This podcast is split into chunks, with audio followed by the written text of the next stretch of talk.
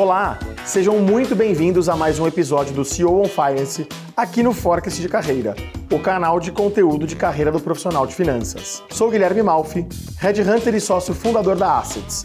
A Assets é uma consultoria referência em recrutamento e seleção especializada em posições de liderança na área de finanças. O convidado de hoje é o Rodrigo Funaro, General Manager Latam da empresa Natural One. E eu sou o Felipe Brunieri, também Headhunter e sócio do Guilherme. A Natural One é uma empresa brasileira especializada na fabricação de sucos totalmente naturais, sem aditivos, corantes ou aromas artificiais. Antes da sua chegada ao cargo, Funaro passou pelas áreas de vendas e de marketing de empresas como BRF e PepsiCo. Hoje, saberemos mais sobre a sua trajetória profissional e os desafios de estar à frente de uma empresa que busca expansão internacional em suas operações e também sua visão do que é esperado sobre a área financeira dentro da organização. Entrando na primeira pergunta, Rodrigo, eu queria que você contasse um pouco para nós do teu histórico de carreira e a sua função atual, por favor. A minha carreira são basicamente aí 26 anos, né, sempre trabalhando com né, bens de consumo, alimentos e bebidas, né, então uma vida ligada ao varejo, passei oito anos ligado à área de marketing, o restante todo na área comercial, sempre ligado a empresas multinacionais, né, europeias, americanas, brasileiras, então passei por PepsiCo, Ambev, BRF, passei também uh, pela Ferreiro. E há dois anos agora estou tocando a, a operação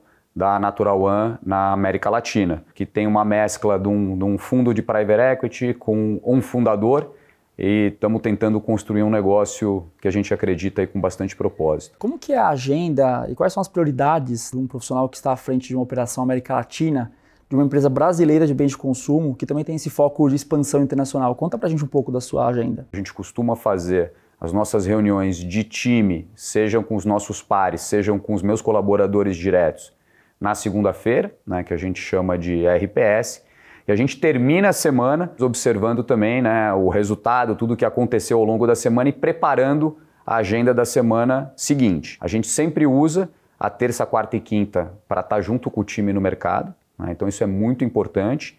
E uma vez por semana, está na nossa fábrica também, porque tem uma, um contingente grande de pessoas da companhia lá, né, então isso é super importante. E intercalar né, uma semana para estar tá sempre no, em algum outro país onde a gente esteja ou especulando algum negócio ou visitando as próprias operações que a gente tem. Em relação ao tema pessoas, né? Como é que você organiza o teu tempo para engajá-las, treiná-las? E quais as características e habilidades que levam um general manager a, a ser um líder admirado como você, né? É sempre muito importante você liderar pelo exemplo. Você partir do princípio que você entra com uma energia boa, né, que você é, se mostra disponível, se mostra aberto para estar tá conversando, isso já, já ajuda muito nessa característica. E a partir do momento que você vai evoluindo na carreira, né, você é, é, um gráfico praticamente inverso né, das tuas competências operacionais, elas vão cada vez caindo mais e as tuas competências pessoais tem que ir subindo, né? Porque no fim, o mais importante é você saber fazer as perguntas corretas, né? Se você sabe fazer as perguntas corretas, você vai chegando onde muitas vezes não é uma área de conforto sua. Geralmente nesta posição, você vai passar por duas, três áreas que você teve um, né, um, um, contato maior, mas as áreas onde você não passou e que muitas vezes você vai ter que ter contato ou você vai tratar com os especialistas, é muito mais um exercício de perguntar o que é correto. Né? Como que você entende que a área de finanças pode te ajudar a ter sucesso. O que, que você espera que o, o CFO especificamente tenha uh, de habilidades comportamentais e conhecimentos técnicos para te ajudar na sua função? Tem que ser uma pessoa que gosta de gente, né? ele, ele circula muito, ele tem contato com todas as áreas da companhia, então necessariamente né, sendo uma pessoa um pouco mais generalista, ele vai ter que ter essa amplitude. Obviamente, as habilidades quantitativas são imprescindíveis, né, então qualquer CFO gosta de número, sabe operar com número, mas eu acredito muito no, no CFO Pro Business. Né? E a pessoa que conhece, vai, acompanha a rotina, vai, vai junto com o vendedor, fazer uma negociação em algum momento, começa a entender um pouco mais desse ambiente. Isso ajuda muito na tomada de decisão em como trabalhar. Porque muitas vezes a tomada de decisão do Excel ela é muito mais fria mais dura do que vai ser na realidade. Então tem que ter esse lado também, né, de você ter um, um feeling de negócio grande. Agora, qual que é o papel desse CFO junto a outros líderes de outras áreas? E quais são os principais desafios dessa relação, na tua opinião? Todas as áreas da companhia vão passar por uma espinha dorsal do CFO, porque se você está discutindo uma nova linha, você vai ter que ter o quê? Seja um aval de financiamento, de crédito, como fazer o nível de endividamento da companhia. Se você está discutindo né, com o pessoal de logística, muito do que é o teu, o teu custo variável, tudo que você tem que propor, vai envolver também este CFO. Comercial, fica muito evidente, né? ele tem uma participação muito próxima.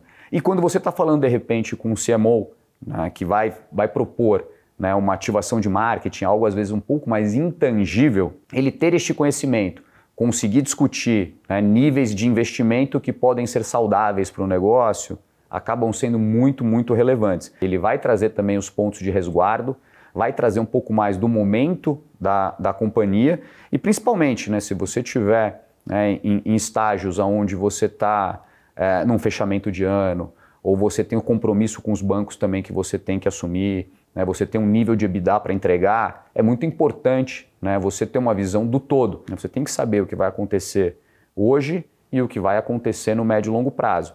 Como que você enxerga a área de finanças nos próximos anos? Para onde você acha que ela vai evoluir? Né? Qual que vai ser o amadurecimento normal dela pra, daqui para frente? Quando comecei a minha carreira, o, o, CFO era uma pessoa que guardava as informações quase que dentro de um cofre, né? porque era tudo muito sigiloso, ele não podia dividir, etc. E o que, que a gente vê hoje em dia? Que o CFO, o que consegue dar clareza, compartilhar, utilizar das ferramentas da própria companhia, ferramentas tecnológicas para dar a visão, para que as outras áreas possam fazer uh, um pouco do papel que era antes imprescindível e guardado a sete chaves pelo próprio CFO. O que, que a gente vê hoje? Que a troca de dados, a parte mais colaborativa, é muito importante.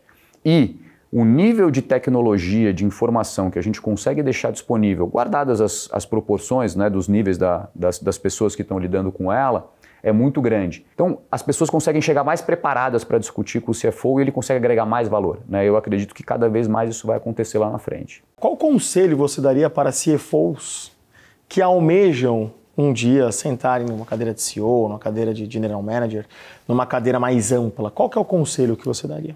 Você ter um time diverso sempre ajuda. Você ser um CFO né, que gosta de gente, que lidere pelo exemplo, e que conheça muito da operação. Então, o CFO ele vai ter que circular né, por todas as áreas se ele quiser dar um passo além. E de novo, né, todo lugar onde você consegue né, ter gente boa, né, ter processo, tudo isso ajuda muito a você ter uma carreira um, um, pouco mais tranquila. Porque o processo sempre vai te dar o histórico. Né? Se você tem pessoas muito boas e uma, numa empresa sem processo, essa pessoa, em algum momento, toma uma outra decisão, vai para algum outro desafio, ela leva o conhecimento junto. Né? E a hora que você tem processo, ele fica muito mais permeável pela organização como um todo, então você consegue ter o histórico, você consegue acessar. Então, o CFO ele vai ter que ser uma pessoa né, que vai sair um pouco do, do quadrado e vai buscar uma interatividade com outras áreas para que a gente possa ter uma pessoa mais, mais rica e mais completa na sua opinião, qual foi o maior acerto da sua carreira?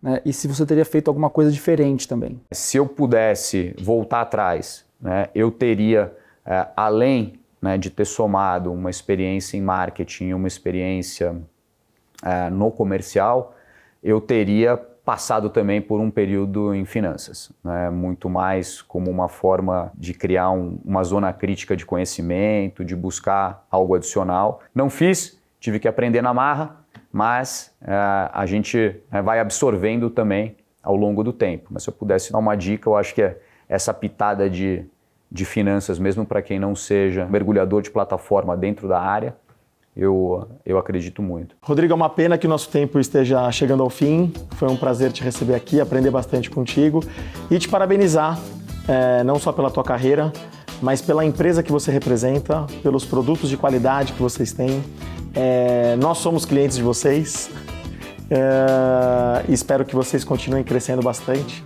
e podendo gerar é, cada vez mais para a sociedade produtos de qualidade. Também queria agradecer bastante você, Rodrigo, parabenizar pela carreira, pelo negócio, motivo de orgulho para todo brasileiro. É, e também agradecer vocês que estão nos vendo até agora. E acompanhe sempre o Forecast de Carreira da Assets, pois periodicamente trazemos novos episódios com temas relevantes e atuais relacionados à carreira na área de finanças. Até a próxima!